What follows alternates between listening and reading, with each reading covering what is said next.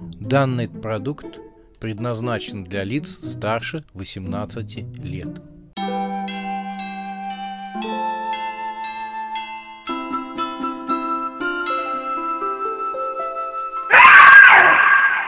Пощекочи, нервишки. Новый год с ужасной Сюзанной. С Новым годом! Комета приблизилась к замку Щелкунчика. Она состояла полностью изо льда и снега.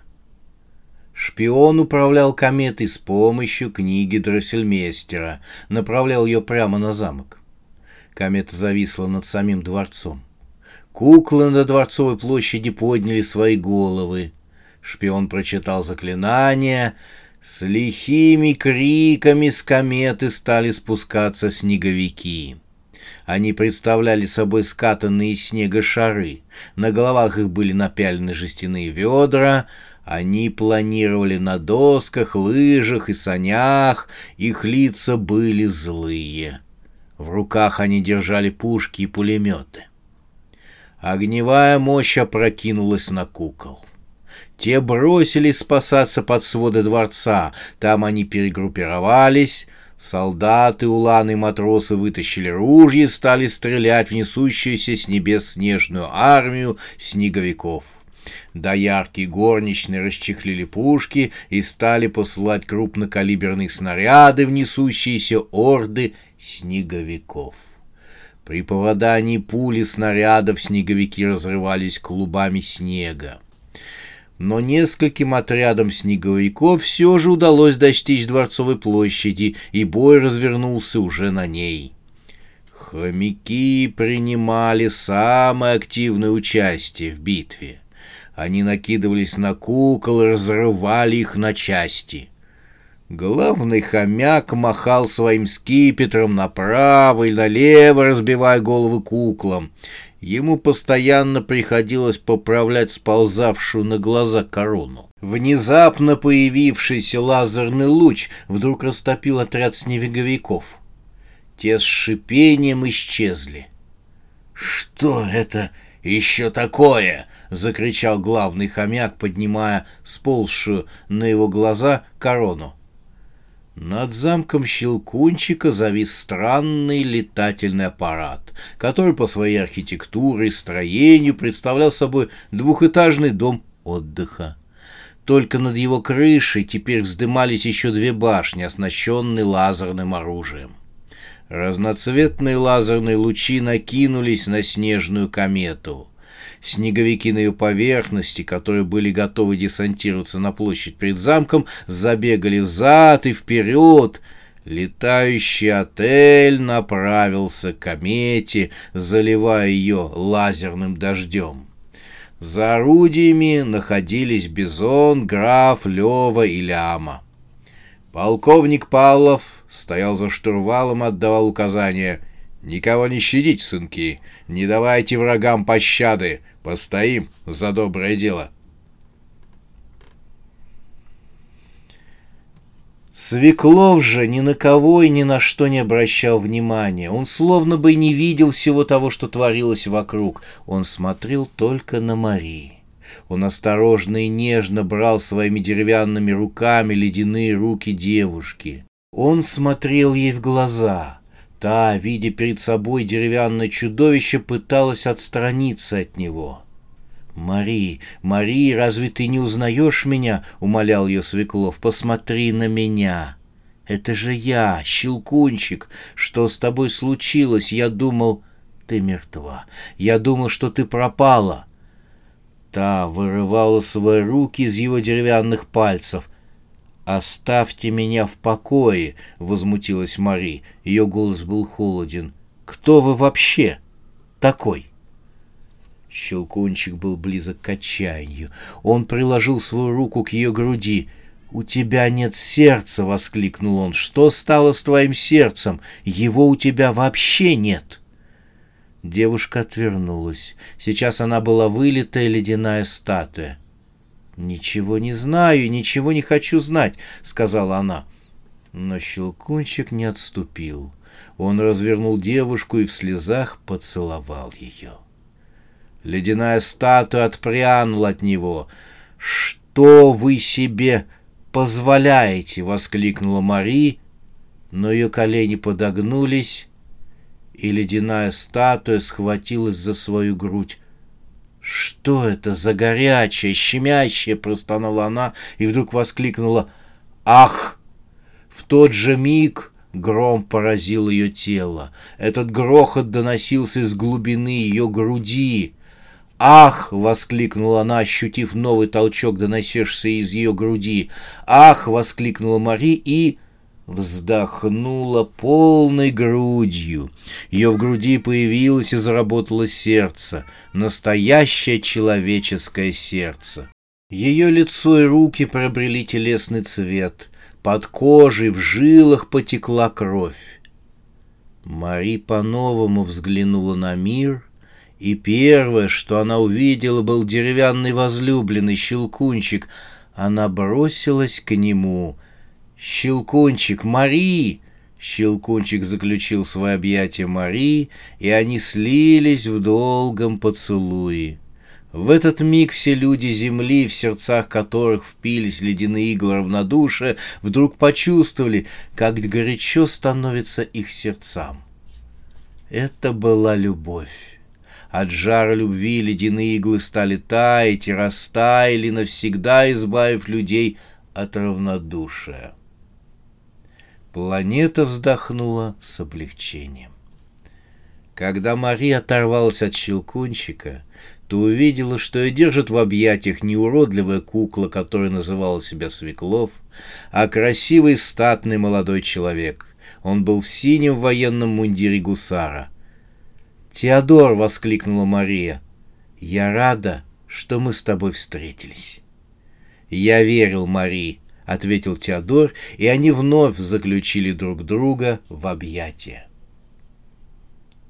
Бой подходил к концу. Снеговики терпели поражение, снежная комета стала удаляться прочь от замка Щелкунчика, хомяков посадили в золотые клетки — Британский шпион, поняв, что зловещий план провалился, решил, что наступил тот момент, который обычно называется побегом, но умные люди называют притворным отступлением для заманивания противника.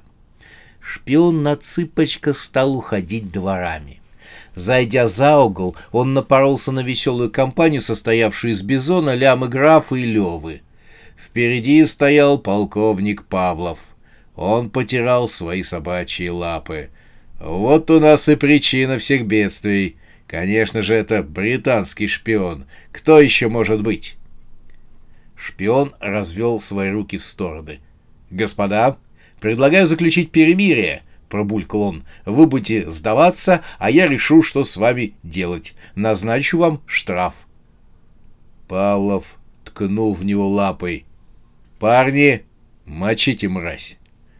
Вурдалаки, включая зомби Ляму и оборотня, Леву, с криком кинулись на шпиона. Они в полную силу лупили его по черному телу. Но шпион действительно был словно надувной игрушкой. Он только похохатал на действия своих противников. Ситуацию исправил Павлов. «Господа товарищи, в сторону! Вы не умеете! Сейчас я вам покажу, как надо! Дайте место для драки!» Все расступились перед спецагентом, а овчарка подбежала к шпиону и воткнула в него острое шило.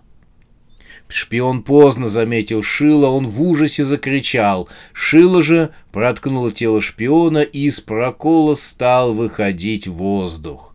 Он выходил с такой силой, что шпиона подняло вверх и стало носить из стороны в сторону. Словно проколотый воздушный шарик, шпион с криком летал по хаотичной траектории. Шпион так летал, пока порывы, выходящие в воздух из замякшего тела, не унесли его за пределы замка Щелкунчика, и он не потонул в космическом пространстве. Отель вновь стоял на своем месте.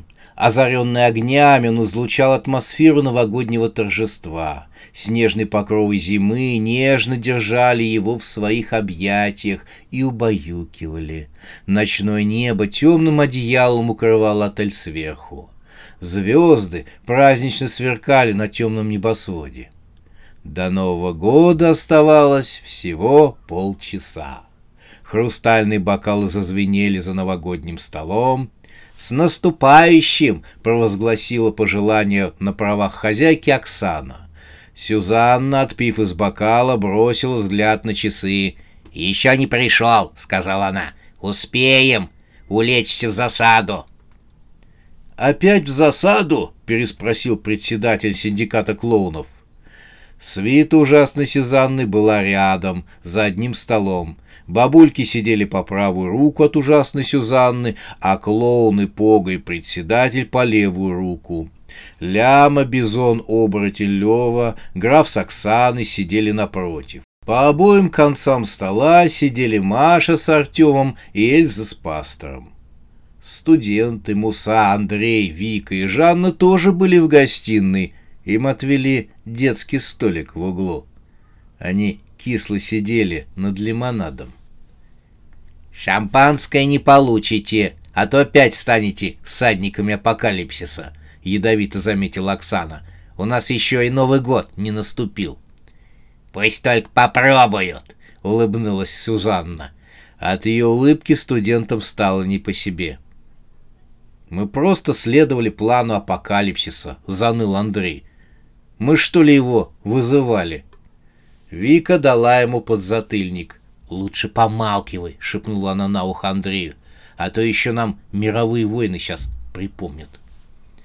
Полковник Павлов на празднование остался. «Дела, дела! Нужно в другое место! Спасать мир!» — деловито сказал он. И, поблагодарив всех за службу, растворился в воздухе, словно его и не было.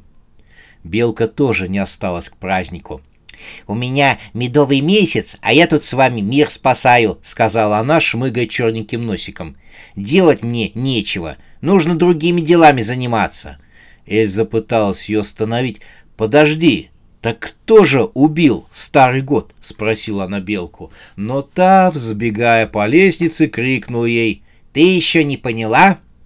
Она убежала к себе в номер. «А ведь и вправду», — сказал Бизон. «Кто убил мерзкого типа старого года?» От этих слов у кого-то дрогнула рука, и хрустальный стакан разбился. «Тёма, не бей посуду, ты не дома», — заметила Маша. Она взяла салфетку и стала вытирать шампанское со столешницы. Артем стоял бледный как мел. «Тёма, ты чего?» — обеспокоилась Маша.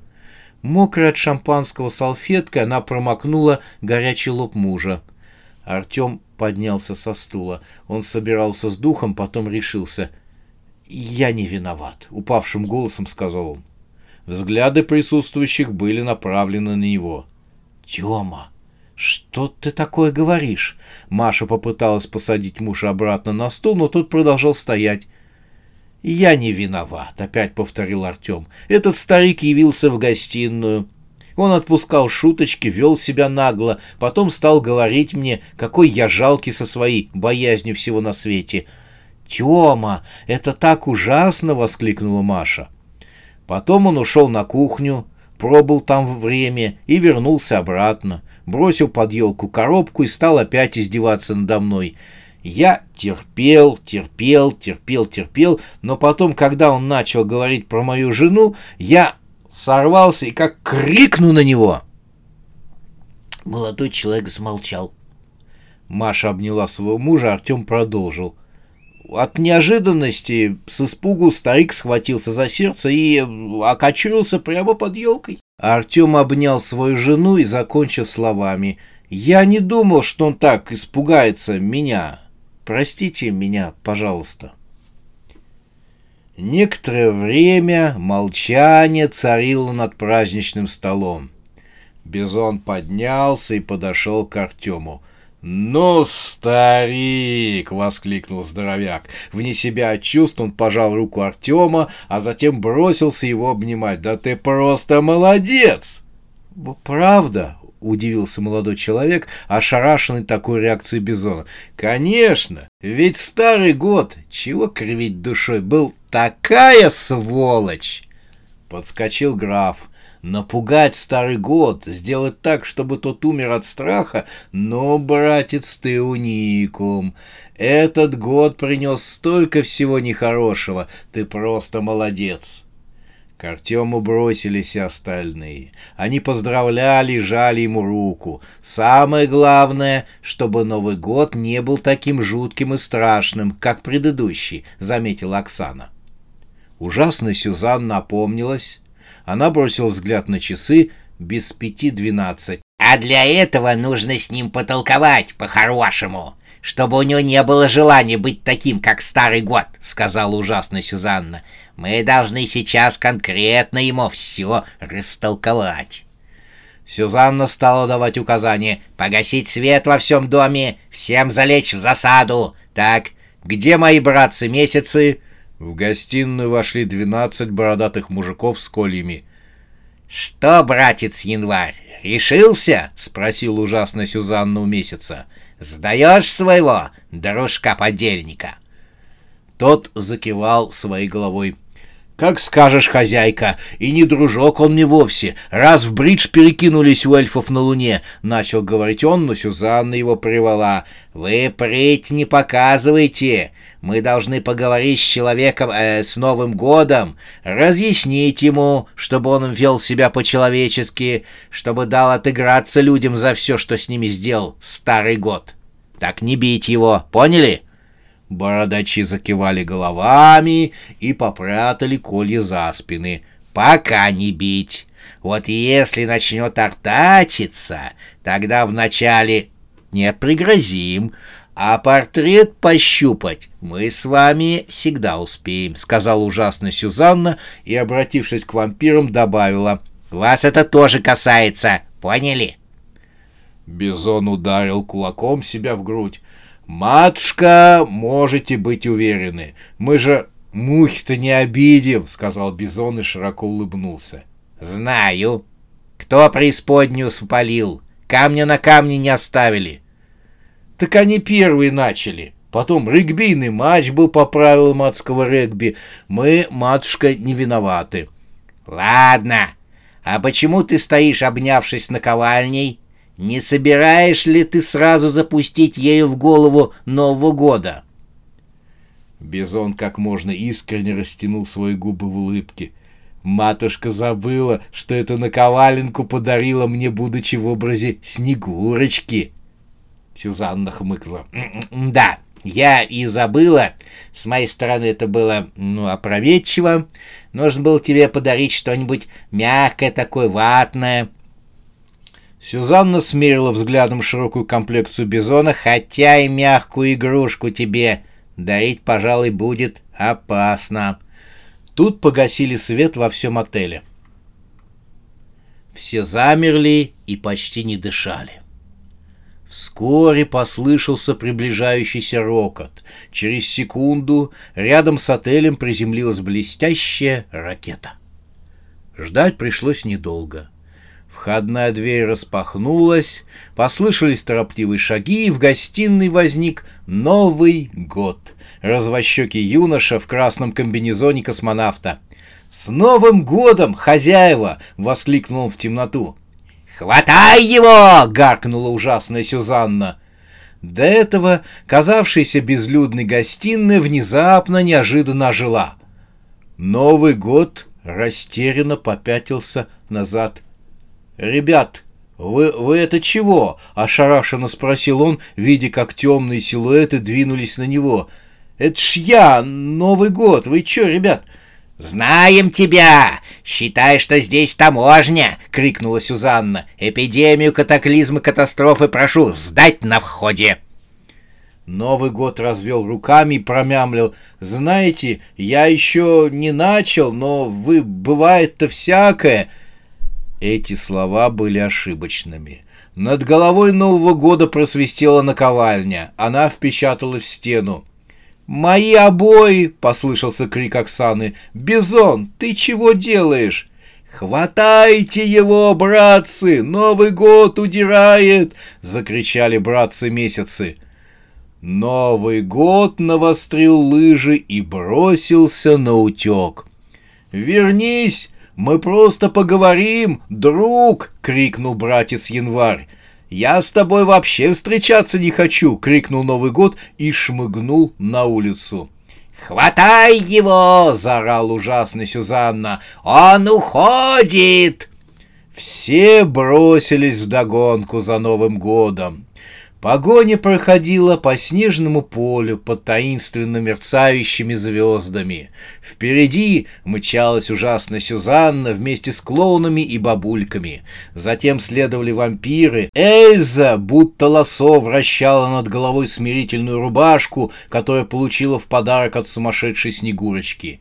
Бизон, пастор и граф просто грозили Новому году кулаками — Ляма с Кролом Батьковичем бежали рядом. Мертвый кролик махал своей головой, целясь в бегущего впереди Нового года. Позади, отдуваясь и потрясая кольями, бежали братцы-месяцы. «Стой!» — кричал ужасный Сюзанна. «Мы просто поговорить хотим. Мы хотим, чтобы в этом году у людей все было хорошо». «Я, я понял!» — отвечал на бегу Новый год. «Так чего же ты не тормозишь?»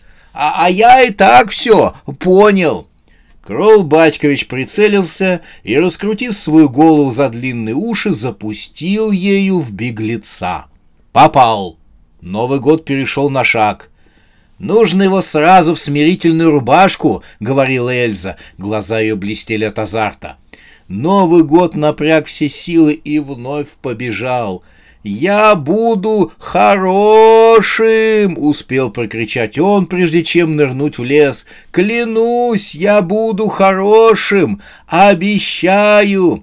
«Обещаешь!» — крикнула Сюзанна. «Нам нужны гарантии! Гарантии давай!» И веселая компания, собравшаяся по поводу поимки Нового года, нырнула в лес.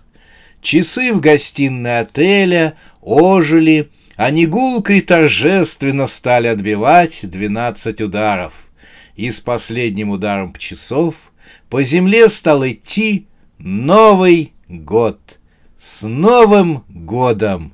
Все будет хорошо!